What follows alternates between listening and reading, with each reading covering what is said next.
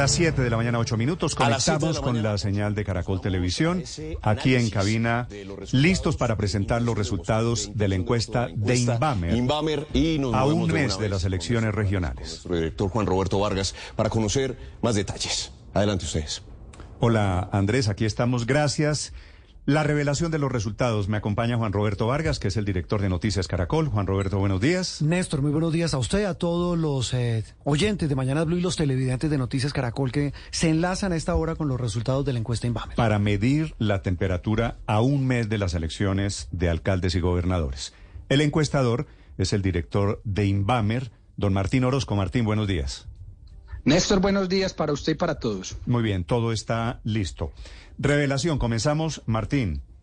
Lo más importante es la intención de voto en las cinco principales ciudades. Comenzamos con Bogotá, ¿le parece? Sí, señor. Simplemente una introducción pequeña y es, son encuestas personales con tarjetón físico, con georreferenciación, con grabación de los audios en las tablets de los encuestadores, realizadas entre el 19 y el 26 de septiembre, con un margen de error, según la ciudad, entre el cuatro y medio y el cinco y medio por ciento, dependiendo de la participación en cada ciudad. Vale, esta es la ficha técnica. Para esos efectos, Martín, ¿qué quiere decir georreferenciación?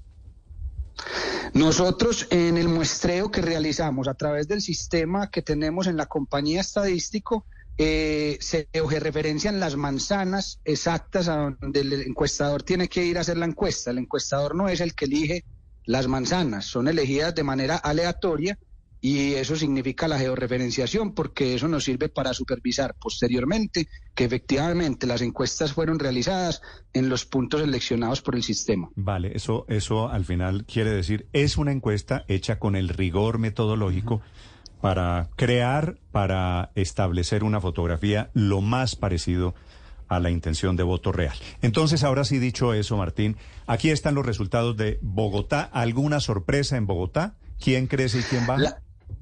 La, sorpresa es que, eh, pues más que sorpresa, el resultado nos dice que los tres primeros se fortalecen, porque los tres que iban adelante, tanto Carlos Fernando Galán como Gustavo Bolívar, como Juan Daniel Oviedo, crecen.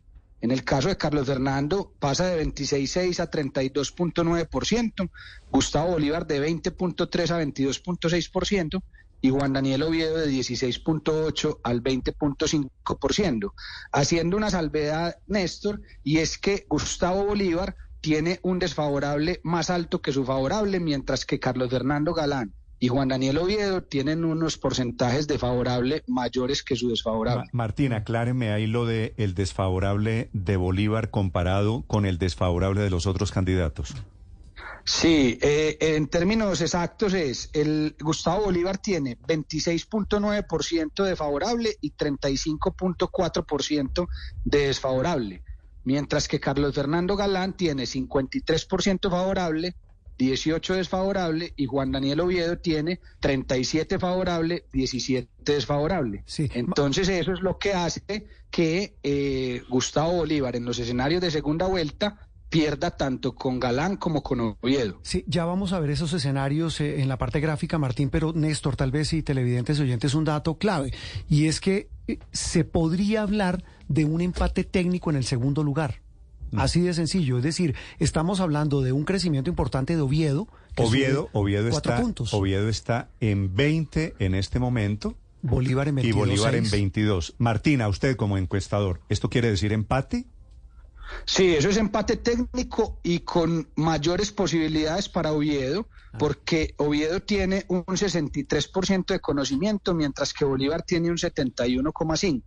Entonces, en la medida en que Oviedo crezca en conocimiento, podría llegar a pasarse a Bolívar. Y la progresión de crecimiento pues, ha sido mucho mayor, Martín, de, de Juan Daniel Oviedo versus Gustavo Bolívar. Gustavo Bolívar crece 2% entre esta encuesta y la anterior, y Oviedo crece 4%. la progresión es mayor. Martín, le, le hago una pregunta. Usted que tiene todos estos elementos técnicos. Dije yo esta mañana que a Bolívar le va a regular tirando a mal. No solo esto, porque está a punto de perder el segundo lugar, quiere decir de no pasar a segunda vuelta, sino que en segunda vuelta perdería en todos los escenarios. Sí, tal cual, Néstor, como usted lo dice. ¿hay, ¿Hay algo que yo haya dicho en esto que sea inexacto? No, es totalmente cierto por, los, por lo mismo que les he comentado. Uno, porque es el que menos crece. Dos, porque es el que tiene más desfavorable. Y tres, porque perdería en segunda vuelta tanto con Galán como con Oviedo. Es que me, manda, me manda decir Gustavo Bolívar con su gente, Juan Roberto, Señor. Eh, que, le, que, que, están molestos de que yo diga esto, que lo dice en realidad la encuesta. No, no me lo estoy es el, es el yo. número, Néstor, entonces, son los entonces, números. Entonces les sugiero a ellos que se concentren en crecer Sí. y no en pelear con las encuestas. No, no, no que buscar el muerto Claro, arriba arriba. es que- suele ser mala Y- y- batalla. Y, Héctor, eh, perdone lo interrumpo, para, para redondear este tema, tanto en el, en el indicador de Bolívar como en el de Oviedo, que decimos que hay un empate técnico, entre los tres, el que más crece es el puntero. Entre Así es, una encuesta y crece otra. seis puntos. Claro, entre la encuesta anterior de agosto, que marcaba 26.6 eh, Carlos Fernando Galán, llega a 32.9. Y eso pues también es otro de los hechos importantes y puntuales de la encuesta. Crece, que, crece seis puntos. Claro, y- y- y Bolívar, como ustedes Bolívar estaban señalando- dos y Oviedo Cuatro. tres. Cuatro. Cuatro casi. Sí. Casi cuatro. Resultados de la encuesta en Bogotá, señor Héctor. Sí, lo que pasa es que Eh, Héctor, se me, se me fue. Mientras Siete- Héctor siete- quiere siete, que vayamos 14 con minutos. escenarios de segunda vuelta. Sí, señor. Veamos en consecuencia escenarios como en Bogotá vamos a estrenar, Martín, dentro de un mes, la segunda vuelta, que ha sido una figura natural, eh, reciente en política para las presidenciales, no para alcaldías. Vamos a estrenar segunda vuelta. Antes, antes de una dispensa, teníamos la- el lote perseguidor. Ah, nos cambiaron de gráfico. Sí, sí, nos faltaba el lote perseguidor. Entonces vamos, Martín, Con- esto, esto que estamos viendo en este momento son los otros, el segundo lote de la encuesta. Exacto. Sí, en el segundo lote está Jorge Enrique Robledo con el 6.5, venía de 5%. eh, Rodrigo Lara con el 5.2, venía de 7.4. Diego Molano que cae del 7.5 al 4,6%. Y el general Jorge Luis Vargas que cae del 6% al 2.1%.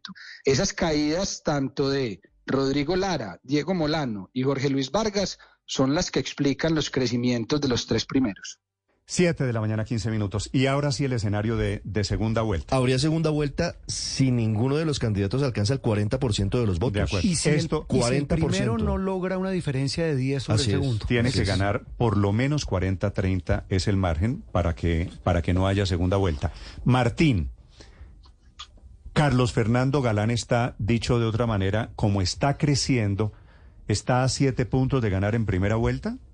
¿Podría ganar en primera vuelta con esta tendencia? Pues a- hay que esperar, Néstor. Yo, yo pues no me atrevo a, decir eso, pero hay una posibilidad, porque si sigue creciendo de esa manera. Y el segundo, eh, como bien dijeron, está 10 puntos por debajo, podría ganar en primera vuelta, pero, pero todavía es muy pronto pues para, para decirlo. Sí, y entonces ahora sí, Martín, vayamos con los comparativos de segunda vuelta. Recordemos que hicimos unos escenarios hipotéticos. En el primero, si se cumple Néstor con la con estos vaticinios que nos da la encuesta, eh, Carlos Fernando Galán enfrentado a Gustavo Bolívar.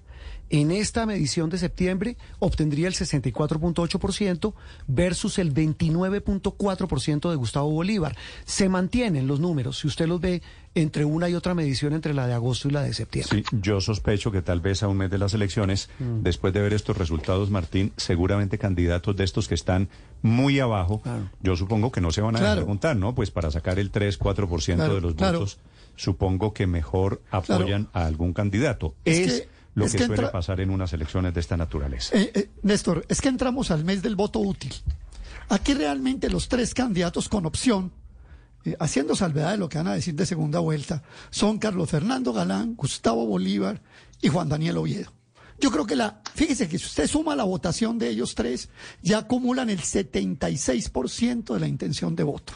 Yo creo que lo que va a haber es una, un traslado todavía mayor de los candidatos del segundo lote que van perdiendo, van Terminemos. a quedar reducidos prácticamente a sus nichos y se van para estos tres candidatos. Terminemos los escenarios de, Bolívar segunda vuelta entonces, Juan Roberto. Sí, señor. El siguiente escenario hipotético que planteamos es el de Carlos Fernando Galán eh, versus Juan Daniel Oviedo, que tampoco pues eh, suena tan descabellado según estos números. Según la encuesta en eh, septiembre de Inbamer, eh, Galán obtendría el 54.2% y Juan Daniel Oviedo el 39.3%. Aquí sí hay una diferencia, porque si bien Galán bajaría en ese escenario versus la encuesta de agosto, Oviedo sube y subiría 7 puntos pero en gana, ese hipotético, pero, Juan Roberto, pero gana Galán. Gana Galán. Claro. Es decir, Galán, según la encuesta, va a ganar la primera vuelta Sí. y le ganaría Martín Sí. a todos en la A- segunda vuelta. Si A quiere, vamos cualquiera, viendo claro, con, o sea. con- en Sí, un señor. escenario hipotético de Oviedo contra Bolívar, que ahí lo tenemos también como una, como una posibilidad. Oviedo contra Bolívar,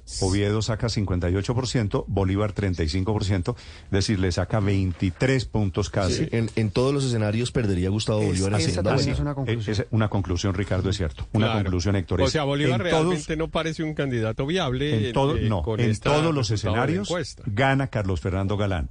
En todos los escenarios pierde Gustavo Bolívar.